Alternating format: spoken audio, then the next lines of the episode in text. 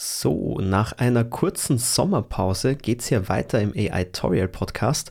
Und ich muss ja schon sagen, es fühlt sich ein bisschen so an, als ob auch die KI gerade eine Sommerpause macht. Also zumindest passiert nicht mehr so viel. Der Hype ist irgendwo schon ein bisschen vorbei. Zumindest der mediale Hype.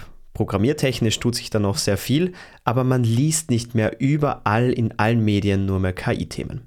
Aber das heißt ja nicht, dass es nichts mehr zu bereden gibt. Und schon gar nicht, dass es gar nichts mehr zu berechnen gibt. Denn heute geht's um Mathe. Haha, was für eine Überleitung. Machen wir erstmal das Intro.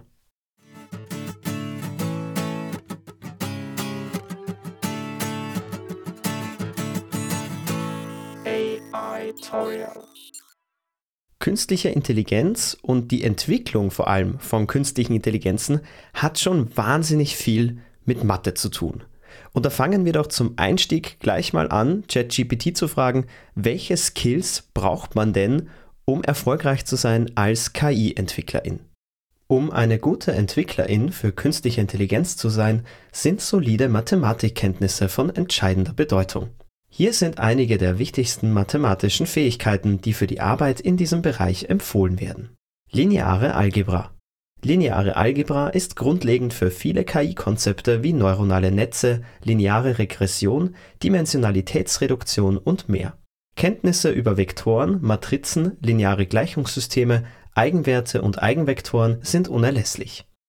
Analysis Differential- und Integralrechnung sind wichtige Werkzeuge für die Optimierungsalgorithmen, die in der KI eingesetzt werden Verständnis von Ableitungen, Gradienten und Optimierungsverfahren wie Gradientenabstieg ist wichtig. Wahrscheinlichkeitstheorie und Statistik KI-Modelle basieren oft auf probabilistischen Annahmen und statistischen Methoden. Kenntnisse über Wahrscheinlichkeitsverteilungen, Bayesche Statistik, Hypothesentests und Schätzverfahren sind erforderlich. Numerische Optimierung ein Verständnis der numerischen Methoden zur Lösung von Optimierungsproblemen ist wichtig, da viele KI-Algorithmen optimale Lösungen suchen. Das Wissen über Algorithmen wie Gradientenabstieg, konvexe Optimierung und lineare Programmierung ist nützlich. Diskrete Mathematik Diskrete Mathematik umfasst Bereiche wie Graphentheorie und Kombinatorik, die in der KI-Analyse und im maschinellen Lernen eingesetzt werden. Kenntnisse über Graphenalgorithmen, Entscheidungsbäume, Hashing, Wahrscheinlichkeitsgraphen und so weiter können hilfreich sein. Algorithmisches Denken Obwohl nicht direkt eine mathematische Disziplin, ist algorithmisches Denken entscheidend für die Entwicklung effizienter und skalierbarer KI-Modelle. Verständnis von Datenstrukturen, Suchalgorithmen, Sortieralgorithmen und allgemeiner Algorithmik ist von Vorteil es ist wichtig zu beachten, dass dies nur einige der grundlegenden mathematischen Fähigkeiten sind, die für die Arbeit als KI-Entwickler wichtig sind. Der Bereich der KI ist vielfältig und es gibt viele spezifische Teilgebiete, in denen zusätzliche mathematische Kenntnisse erforderlich sein können. Eine kontinuierliche Weiterbildung und Vertiefung der mathematischen Kenntnisse ist daher empfehlenswert, um als KI-Entwicklerin erfolgreich zu sein und wer jetzt schon ausgestiegen ist, keine Sorge, hier im Podcast geht es nicht darum, die Matheformel zu verstehen, sondern was künstliche Intelligenz so generell damit tut. Und beim Lesen von der ChatGPT-Antwort habe ich natürlich alle Wörter sofort richtig ausgesprochen, gar kein Thema. Aber kommen wir jetzt wirklich mal zur Mathe. Man hat ja bereits mit zum Beispiel ChatGPT die Mathe-Skills getestet. Vor allem GPT-4 schafft die Matura bzw. das Abitur mehr oder weniger mit Links. Auf einer Performance-Skala in einem Paper von OpenAI wird ChatGPT, also das Vorgängermodell, bei 50% Mathe-Skills dargestellt. GPT-4 kommt in dieser Skala fast auf 80%. Das heißt also, Matheaufgaben lösen ist bei GPT-4 wirklich schon fast an der Perfektion. Und Matheaufgaben lösen heißt ja jetzt nicht nur rechnen, so wie Taschenrechner, sondern setzt auch ein bestimmtes logisches Grundverständnis voraus, um die gestellten Problemstellungen zu lösen. Ein Wissenschaftler bei Google, nämlich Christian Szegedy, sagte voraus, dass wir 2019 einen Computer haben werden, der die gleichen Problemlösungskompetenzen hat wie ein Mensch. So weit sind wir nicht, denn letztes Jahr hat er seine Aussagen revidiert auf 2026 also in drei Jahren. So weit sind wir also auch nicht mehr entfernt von dem Ganzen. Und durch die Tests mit Matura und Co wissen wir also, dass ChatGPT zum Beispiel als KI Matheaufgaben gut lösen kann. Aber was gibt es sonst noch in dem Bereich? Schauen wir doch mal in die Forschung. Denn die Hauptaufgabe von MathematikerInnen ist es auch nicht nur zu rechnen, sondern hauptsächlich formale Aussagen unwiderruflich zu belegen. Und solche Belege werden Theoreme genannt oder auch Sätze. Man kennt zum Beispiel den Satz des Pythagoras oder ähnlich. Und wenn man so einen Satz definiert, dann muss dieser Satz auch konkret belegt werden. Denn es kann sein, dass meine Feststellung, mein Satz nur in 30% der Fälle korrekt ist. Wir streben aber an, dass er in 100% der Fälle korrekt ist. Und genau das ist ein ziemliches Problem in der Matheforschung. Im Bereich der Astrophysik zum Beispiel können solche Theoreme an die 2000 Seiten rein an Formeln und Berechnungen haben. Und da ist dann die Frage, wer tut sich das jetzt an, das Ganze zu überprüfen? Die ForscherInnen selbst sagen auch, dass es ohnehin nur eine Handvoll Menschen versteht, die sich in der Forschung und in der Mathematik so gut auskennen. Und genau jetzt kommt die künstliche Intelligenz ins Spiel. Mit künstlichen Intelligenzen, die speziell darauf trainiert wurden, lassen sich solche Theoreme belegen. Das Problem hierbei ist, natürlich kann auch so ein KI-Programm Fehler im Code haben. Was in diesem Bereich aber sehr gut ist, ist, dass der Code dafür streng offen zu legen ist für solche Programme, damit man diverse Fehler auch nachvollziehen oder überprüfen kann. Und schon vor Jahren hat damals noch Microsoft, jetzt ist das Paket Open Source, Lean entwickelt. Lean ist ein Beweisassistent, der genau diese Theoreme überprüft und auch eine Programmiersprache gleichzeitig. Diese Beweissysteme werden dann zum Beispiel an der John Hopkins Universität benutzt und geben eine gewisse Selbstsicherheit bei der Überprüfung von den eigenen Theoremen. Wie macht das jetzt die KI überhaupt? Das Geheimnis darin liegt in einer Übersetzung. Und zwar wird das mathematische Theorem in Code übersetzt, also zum Beispiel die Programmiersprache Lean. Denn künstliche Intelligenz kann natürlich Programmcode am besten verstehen. OpenAI, die Entwicklerfirma von ChatGPT, hat hierfür einen neuronalen Theorem Prover gebaut, also so einen Beweisassistenten. Der nennt sich Codex und ist eigentlich ein Large Language Model genauso wie ChatGPT und verarbeitet also natürliche Sprache. Der Clou dabei ist, dass Codex Programmiercode ausgibt und keine natürliche Sprache. Aufgesetzt hat man das Ganze auf GPT-3. Und Codex als Large Language Model ist zum Beispiel auch Grundlage für GitHub Copilot, also ein Copilot beim Programmieren, der einen Programmcode vorschlägt in diversen Programmiersprachen. Und der Theoremüberprüfer von OpenAI wurde dann nochmal extra trainiert mit Mathebeispielen. Und zwar einem Beispiel in Mathe in natürlicher Sprache und die genaue Übersetzung in Lean Code. Und mit dieser trainierten KI hat man dann getestet und zumindest 30% von 4000 Aufgaben auf Highschool-Niveau konnte es lösen, nur mit einem Beispiel als Trainingsvorgabe. Natürlich kann man jetzt sagen, 30% ist nicht viel und auch nicht die Mehrheit, aber zumindest schon mal ein Drittel konnte man lösen, nur mit einer Beispielvorgabe. Das ist schon sehr erstaunlich. Und nicht nur OpenAI hat da entwickelt, auch Google hat solche Themen für Mathematik zum Beispiel schon aufgegriffen. Hier heißt die KI Minerva. Die setzt bei Google auf ihrem Modell Palm auf. Dieses Modell hat man dann trainiert mit schrittweisen Lösungswegen, die von Menschen überprüft wurden und Feedback an die Maschine gegeben haben. Denn hier fand man heraus, dass es mit Vorgabe der Rechenwege für das Programm zu genaueren Ergebnissen kommt. Sowas nennt man zum Beispiel Process Supervised Reward Models. Also jeder Prozessschritt des KI-Modells bekommt Feedback und dadurch lernt die KI. Das Gegenteil davon wäre Outcome Supervised Reward Models, wo nur das Ergebnis Feedback bekommt und dadurch lernt die KI. Und da die Vorgabe der Rechenwege bessere Ergebnisse gebracht haben, hat man sich natürlich fokussiert auf Process Supervision. Das Problem dabei, es kann nur schwierig automatisiert werden, denn es braucht für jeden einzelnen Schritt einen Menschen, der hier genaues Feedback gibt. Und das kann die Maschine gerade nicht selbst. Und für die Ausgabe, vor allem für Large Language Models, die als Theoremüberprüfungen eingesetzt werden, ist das sehr hilfreich, denn es wird mehr Fokus von der KI auf den nächsten Schritt gelegt und nicht gleich das komplette Endergebnis verlangt. Bei Large Language Models ist das so, als würde ich ChatGPT sagen, schreibe einen Aufsatz über Mathe und sag mir aber nur das letzte Wort, das dabei rauskommt. Aber ein großes Problem an diesen Modelltrainings gibt es trotzdem. Nämlich kann die KI das Endergebnis, das rauskommt, nicht selbst überprüfen. Und um das zu lösen, braucht es einen ja, spielerischen Ansatz, würde ich mal sagen. Bei Google gibt es eine Forschungsabteilung, die nennt sich DeepMinds und die entwickelt künstliche Intelligenzen, unter anderem AlphaZero. Und AlphaZero wurde benutzt, um Menschen in Spielen zu schlagen, nämlich Schach, Go oder Shogi. Das hat man vielleicht mal gehört, dass der erste Roboter im Schach gegen einen Menschen gewonnen hat oder auch den besten Go-Spieler der Welt geschlagen hat. AlphaZero macht das so, dass es vorher die Regeln des Spiels lernt und dann macht es seine Züge gegen einen Kontrahenten und lernt daraus. Und die Zielsetzung hier ist der Sieg gegenüber dem Kontrahenten. Mit jedem Schritt, mit jedem Zug, den diese KI ausführt, lernt es also mit. Das ist ein klassischer Reinforcement Learning Prozess. Was jetzt neben AlphaZero neu dazugekommen ist, ist AlphaDev. AlphaDev ist eine KI, die Programmcode und Algorithmen optimieren kann.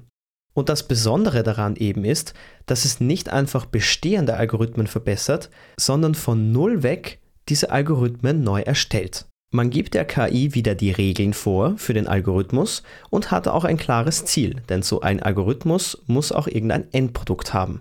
Zum Beispiel hat man es ausprobiert mit Sortieralgorithmen. Sortieralgorithmen sind dazu da, um Dateneinträge wie Zahlen von 0 bis 10 zu sortieren. Und Sortieralgorithmen gibt es bereits schon sehr viele bestehende. Hier wird nämlich immer ständig optimiert, um bessere Performance im Sortieren zu finden. Und zwei einfache Beispiele für Sortieralgorithmen sind zum Beispiel der Selection Sort und der Bubble Sort. Kannst du die mal bitte kurz in ganz einfacher Sprache erklären, ChatGPT? Sowohl der Selection Sort als auch der Bubble Sort sind einfache Sortieralgorithmen, die in der Informatik verwendet werden, um Elemente in einer Liste zu sortieren. Hier ist eine einfache Erklärung, wie diese beiden Sortieralgorithmen funktionieren und wo der Unterschied liegt. Selection Sort. Beim Selection Sort wird die Liste schrittweise durchlaufen, um das kleinste Element zu finden und an die erste Position zu setzen. Der Algorithmus vergleicht jedes Element mit dem Rest der Liste, um das kleinste Element zu ermitteln und es mit dem aktuellen Element an der ersten Position auszutauschen Anschließend wird der Algorithmus mit den verbleibenden Elementen fortgesetzt, um das nächstkleinste Element zu finden und an die zweite Position zu setzen. Dieser Vorgang wird so lange wiederholt, bis die gesamte Liste sortiert ist. Bubble Sort Beim Bubble Sort werden benachbarte Elemente in der Liste paarweise verglichen und bei Bedarf miteinander vertauscht. Der Algorithmus beginnt am Anfang der Liste und vergleicht das erste Element mit dem zweiten Element wenn das erste Element größer ist, werden die beiden Elemente vertauscht. Der Algorithmus setzt diesen Vorgang fort und vergleicht jedes benachbarte Element in der Liste. Dabei steigt das größte Element nach und nach an die letzte Position auf. Der Vorgang wird so lange wiederholt, bis die gesamte Liste sortiert ist. Der Hauptunterschied zwischen Selection Sort und Bubble Sort besteht darin, wie die Vergleiche und Vertauschungen der Elemente in der Liste durchgeführt werden beim Selection Sort wird das kleinste Element in jedem Durchlauf ausgewählt und an die richtige Position gebracht. Beim Bubble Sort hingegen werden benachbarte Elemente paarweise verglichen und bei Bedarf miteinander vertauscht, wodurch größere Elemente allmählich nach hinten aufsteigen. Dadurch arbeitet der Bubble Sort möglicherweise etwas ineffizienter als der Selection Sort, da er mehr Vertauschungen durchführt Allerdings sind beide Algorithmen für kleine Listen oder bereits nahezu sortierte Listen gut geeignet, während für große Listen effizientere Sortieralgorithmen bevorzugt werden. Besser hätte ich es nicht erklären können. Es ist also fast schon eine Wissenschaft an sich, wie man am schnellsten Zahlen sortieren kann. Und die KI AlphaDev hat jetzt tatsächlich Verbesserungen gefunden, die Menschen zuvor noch nicht aufgefallen sind. In einem Paper von den EntwicklerInnen wird der Prozess darin erklärt. Und da gibt es dann coole Tricks wie den AlphaDev Swap Move und den AlphaDev Copy Move. Das waren also zwei Verbesserungen, die beim Sortieren gefunden wurden. Und hierbei hat AlphaDev einen Schritt ausgespart, da man durch einen vorherigen Vergleich der Daten diesen nicht mehr berücksichtigen muss. Und dieser eine Schritt, der ausgespart wird, spart in kurzen Sequenzen von Daten bis zu 70% am Performance ein. Bei langen Sequenzen von zum Beispiel 250.000 Einträgen werden ganze 1,7% eingespart. Und das macht bei so einer großen Menge schon ganz schön viel aus. Jetzt wäre interessant, das zu berechnen. Schauen wir mal, ob ChatGPT weiß, was denn so die Durchschnittszeit einer Sortierung einer Liste mit 250.000 Dateneinträgen ist. Die durchschnittliche Sortierzeit von 250.000 Elementen mit einem Standardalgorithmus kann je nach Algorithmus, Implementierung und Hardware variieren. Es gibt verschiedene Standard-Sortieralgorithmen wie Quicksort, MergeSort und HeapSort, von denen jeder unterschiedliche Laufzeiten aufweisen kann.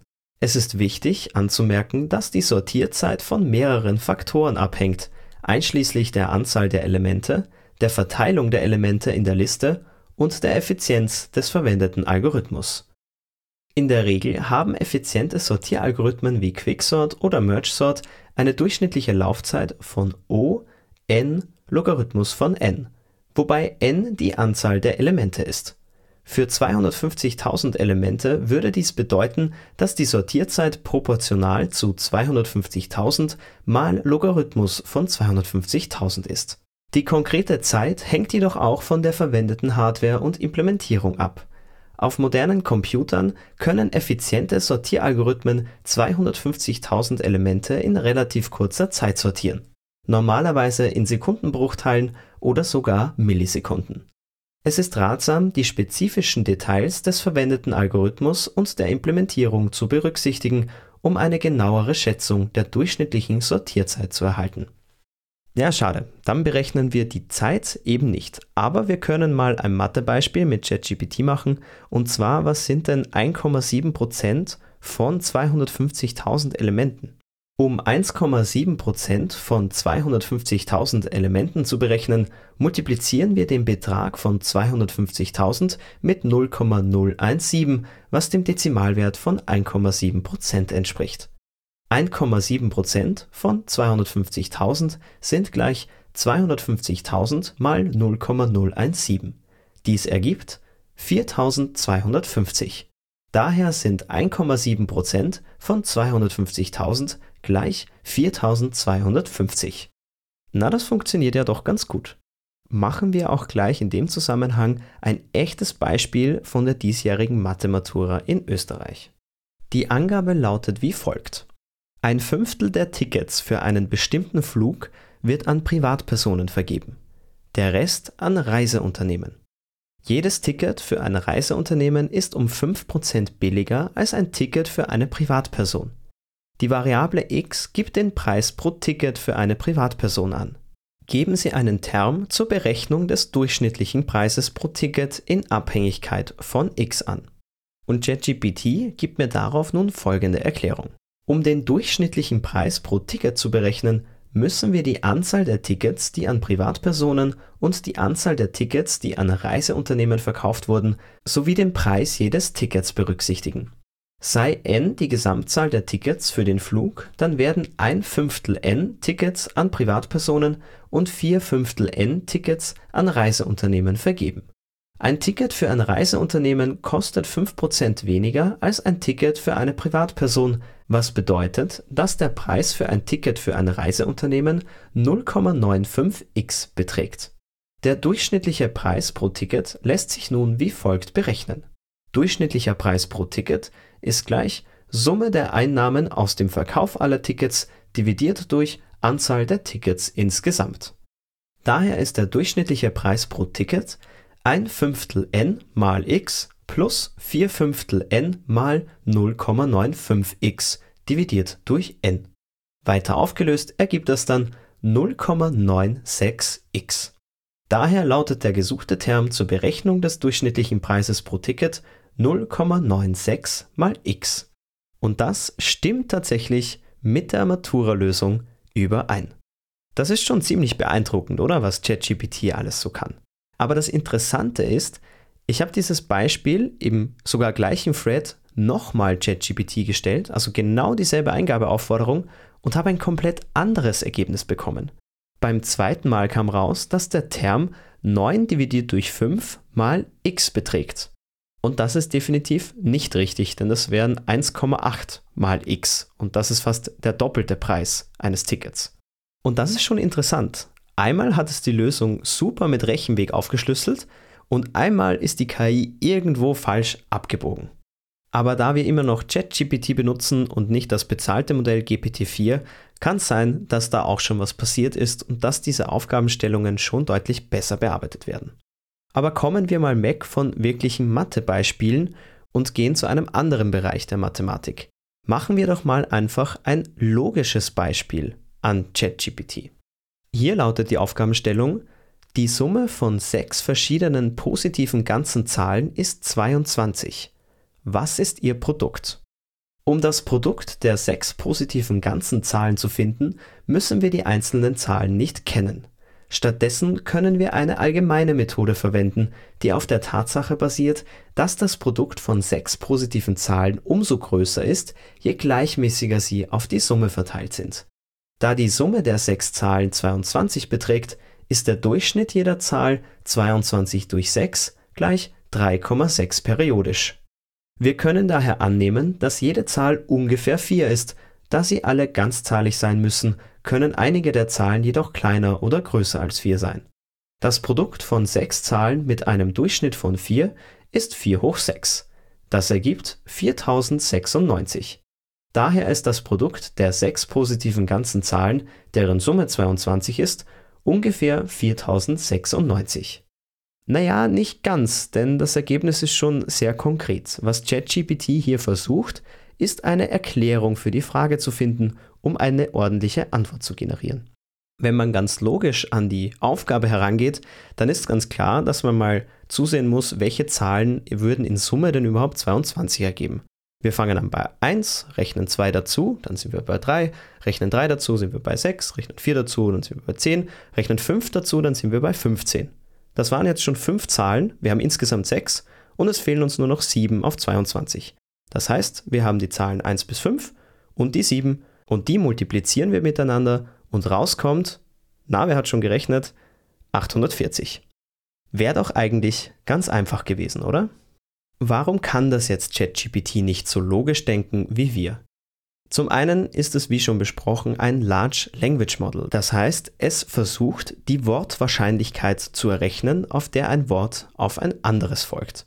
Und Algebra, also Formel auflösen, basiert auf klaren Regeln, wo es bestimmt einige Datensätze in der Datenbank gibt, wo man nur die Variablen austauschen muss. Und diese Wahrscheinlichkeit der Wörter kann ChatGPT schon sehr gut simulieren. Logisches und iteratives Denken ist nicht das Ziel von ChatGPT. Wenn das Problem im Datensatz also nicht existiert, also die Antwort auf meine Frage, dann hat ChatGPT nicht das Ziel, das Problem zu lösen, sondern eine ordentliche Antwort auf meine Frage zu simulieren. Es halluziniert sich also eine Lösung zusammen, um so zu klingen, wie ein Mensch ordentlich auf diese Frage antworten würde. Und was noch dazu kommt, was ich jetzt ChatGPT mal fragen werde, ist, hast du denn überhaupt einen Taschenrechner eingebaut? Ja, ChatGPT verfügt über grundlegende Rechenfähigkeiten und kann als Taschenrechner verwendet werden. Sie können mathematische Ausdrücke oder Berechnungen eingeben und ich werde mein Bestes tun, um sie für Sie zu lösen. Bitte beachten Sie jedoch, dass ChatGPT kein spezialisierter Taschenrechner ist und möglicherweise komplexe mathematische Probleme oder fortgeschrittene Funktionen nicht vollständig unterstützt. Naja, das kann man ja auch mal gut ausprobieren. Wenn ich jetzt ChatGPT sage, er soll zwei Zahlen miteinander multiplizieren und diese Zahlen sind sehr lang, dann wird da auch eine sehr lange Zahl rauskommen. Das lese ich jetzt mal nicht vor, ihr könnt es euch ungefähr vorstellen, wie lang so eine Zahlenkette wäre. Und diese Zahlenkette gebe ich auch eins zu eins in einen echten Taschenrechner ein. Und wenn man das ausprobiert, dann sieht man, dass sich die Ergebnisse in diversen Zahlen unterscheiden. ChatGPT ist als Taschenrechner für Multiplikationen also nicht perfekt. Bei kleinen Zahlen kann es gut sein, dass es funktioniert, denn im Datensatz von ChatGPT gibt es bestimmt auch eine Multiplikationstabelle von natürlichen Zahlen. Wo es dann aber scheitert, sind so hohe Zahlen, denn es gibt sicher keine unendliche Tabelle im Internet, worauf sich ChatGPT bedienen könnte. Das heißt also, wenn es die Ergebnisse nicht im Datensatz hat, müsste also selber gerechnet werden. Und das kann und wird ChatGPT nicht tun, weil es nicht darauf programmiert ist, im Gegensatz zu einem Taschenrechner. Wird künstliche Intelligenz also uns Mathematikunterricht ersparen oder gar MathematikerInnen ersetzen? Zum aktuellen Zeitpunkt und hoffentlich auch in Zukunft nein. Es hilft uns zwar beim Lösungswege nachvollziehen und gibt uns Sicherheit bei unseren Theoremen, die wir entwickeln, aber gänzlich ersetzen können wir es nicht. Im Mathematikunterricht können wir es wahrscheinlich gut gebrauchen, denn es hilft uns schon mal Algebra näher zu erklären, kann mathematische Begriffe für zum Beispiel Vierjährige erklären und kann uns auch Übungsaufgaben stellen, mit denen wir dann auch lernen können. Und bevor die große Panik ausbricht an Schulen, auch der Taschenrechner als Technologie hat uns allen sehr viel Arbeit erspart in der Mathematik und auch sehr viel Nachdenken in der Zukunft, wenn es ums Rechnen geht. Und jetzt haben wir sogar bei unserem Handy einen Taschenrechner immer mit uns dabei. Und so ähnlich wird es mit der KI ja auch funktionieren. Wenn ich an irgendeiner Problemlösung an der Mathematik scheitere, dann kann ich auch mal ChatGPT fragen, was denn so die Rechenschritte wären. Überprüfen muss ich es natürlich selber und dazu brauche ich auch die Mathekenntnisse. Und vor allem ist Mathe bei der KI-Entwicklung das A und O. Wer in dieses Feld will, sollte sich da auf jeden Fall gut auskennen. Ohne wird es nicht gehen. Und je besser wir Mathe selber verstehen, desto besser können wir auch die künstliche Intelligenz verstehen. Gerade dann, wenn sie mit Wahrscheinlichkeitsberechnung arbeitet, wo ich ja auch mal verstehen muss, wie so eine Wahrscheinlichkeit überhaupt berechnet wird. Und wir haben ja auch schon mal thematisiert, wie die Daten in künstlichen Intelligenzen überhaupt gespeichert werden. Riesige Vektordaten zum Beispiel. Auch da ist jede Menge Mathematik inbegriffen, um solche Vektoren überhaupt einsetzen zu können. Daher sollte Mathe oder zumindest logisches Matheverständnis einer der großen Skills sein, die wir in der Zukunft auf jeden Fall lernen müssen. Das hilft uns dann auch wieder, künstlicher Intelligenz auch kritisch gegenüberzustehen und die Ergebnisse zu hinterfragen. Und auch MathematikerInnen werden wir so schnell nicht ersetzen können. Denn um so Theoreme zu erstellen, braucht es schon sehr viel Kreativität, diverse Berechnungen mal auszuprobieren. Und die kann eine Maschine auch nicht wirklich ersetzen. Die kommt erst dann zum Einsatz, wenn es die Problembeschreibung schon gibt oder wenn es die Aufgabe hat, ein Theorem zu beweisen und mit allen möglichen Berechnungen zu verifizieren. Und dann ist es wieder ein Tool, das uns Zeit erspart und in unserer täglichen Arbeit weiterhilft. ChatGPT, hast du denn noch letzte Worte zu dem Thema? Es ist unwahrscheinlich, dass künstliche Intelligenz in absehbarer Zukunft den Mathematikunterricht oder Mathematikerinnen vollständig ersetzen wird. KI kann jedoch bestimmte Aufgaben im mathematischen Bereich unterstützen und verbessern. Der Mathematikunterricht beinhaltet nicht nur das reine Lernen mathematischer Konzepte und Formeln, sondern auch die Entwicklung von kritischem Denken, Problemlösungsfähigkeiten und mathematischer Intuition. Diese Fähigkeiten erfordern oft interaktive Diskussionen, Beispiele, praktische Anwendungen und Anleitungen von erfahrenen Lehrkräften, die den Lernprozess individuell anpassen können. Obwohl KI-Technologien in der Lage sind, bestimmte mathematische Aufgaben automatisiert zu lösen, wie beispielsweise einfache Berechnungen, Mustererkennung oder Datenanalyse, können sie den umfassenden Unterricht und die Erfahrungen einer Lehrperson nicht vollständig ersetzen. Lehrerinnen spielen eine wichtige Rolle bei der Vermittlung des mathematischen Denkens und der Förderung des Verständnisses komplexer Konzepte. Ähnlich verhält es sich mit Mathematikerinnen. KI kann helfen, komplexe Berechnungen durchzuführen, Daten zu analysieren und neue Erkenntnisse zu gewinnen. Dennoch erfordert das mathematische Forschen und Entwickeln neuer Theorien oft kreatives Denken, Abstraktion und die Fähigkeit, mathematische Modelle zu entwickeln und zu interpretieren, was derzeit weit über die Möglichkeiten der KI hinausgeht. KI kann also als Werkzeug und Ressource für Mathematiklehrerinnen sowie Mathematikerinnen dienen, indem sie unterstützende Funktionen bieten und Routineaufgaben automatisieren. Es ist jedoch unwahrscheinlich, dass KI den menschlichen Aspekt des Lehrens, Lernens und Forschens in der Mathematik vollständig ersetzen wird. Da habt ihr's. Wenn ihr also mir nicht glaubt, dann könnt ihr auch an ChatGPT glauben, was die Zukunftsweise der Mathematik so angeht. Wie so oft heißt es bei KI, die Chancen sehen, sie ergreifen, uns Arbeit ersparen und die Angst bekämpfen, ersetzt zu werden, indem wir es als Werkzeug einsetzen. Ich hoffe, das Mathe-Thema hat keine Traumata aus der Schulzeit wieder ausgelöst und freue mich, wenn ihr auch in der nächsten Folge wieder dabei seid vom AI Toriel.